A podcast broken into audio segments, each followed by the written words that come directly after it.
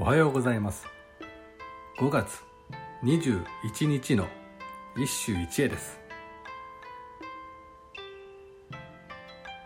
風雅和歌集より藤原の義経。雨はるる軒の雫に影見えて早めにすがる夏の夜の月。雨はるる。軒の雫に影見えて。あやめにすがる。夏の夜の月。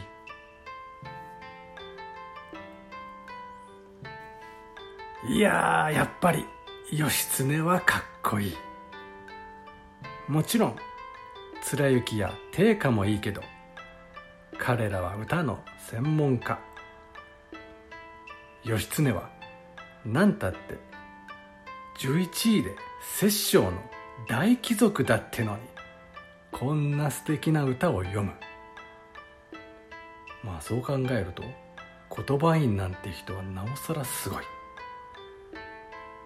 さて歌にある「あやめ」だが現代人は紫色の花を思い起こすかもしれないが違う。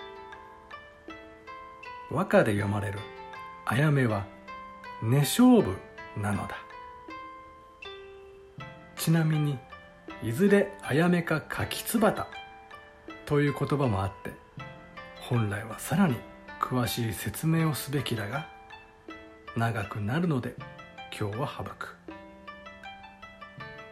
歌はこれを軒に飾る軒あやめを読んだものだ。あやめはその強い方向が邪気を払うとされた。それにすがってみせる夏の夜の月。上の句から得られる絶望感が相まって成長の美しさとは裏腹に張り詰めた緊迫の情景が歌われている。以上今日も素晴らしい歌に出会いました。